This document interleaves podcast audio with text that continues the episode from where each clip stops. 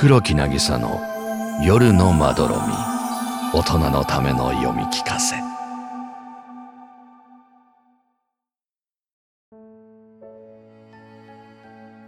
土壁四部作第1話。壁と自分とを区別することができる。それ以外のことは何もわからない。粘土質の冷たい土と熱を持った肉体の境界土の粒子がひしめいている様。それに触れる皮膚の乾燥具合。私の体はおびただしい細胞を閉じ込めた皮袋である。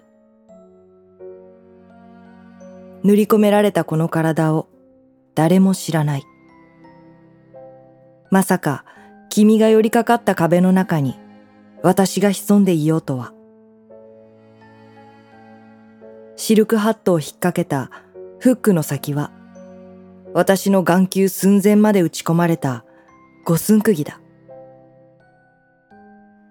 ここには空気もなく光もない。食い物も布団も腕時計もまどろみも誘惑もない。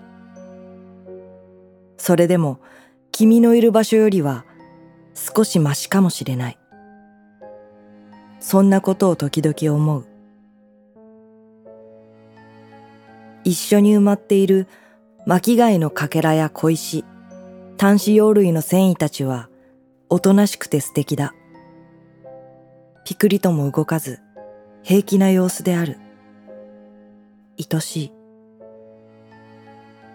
私は埋もれることを恐れてはいない。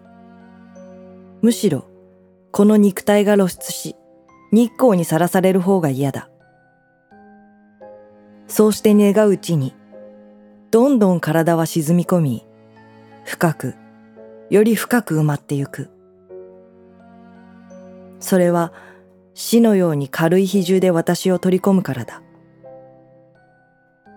意識には底がなく、落ちることを怖がらなければ、どこまででも潜ってゆける。暗黒であることは幸せではないかい？まばゆい光に目をつぶされる心配もないし、誰それの姿形と自分とを比べて失望させられることもない。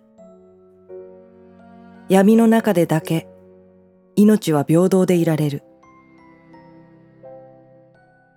例えば、眠りの中で君は君を超越していることだろう。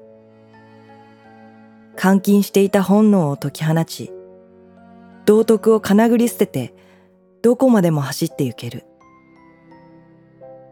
満員電車の中で、つま先を踏んづけた相手に会釈することもない。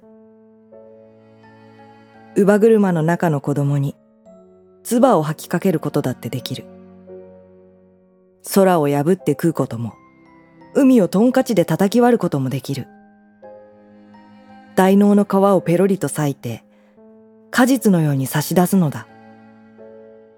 一番うまい部分だけを残して、君は自由になる。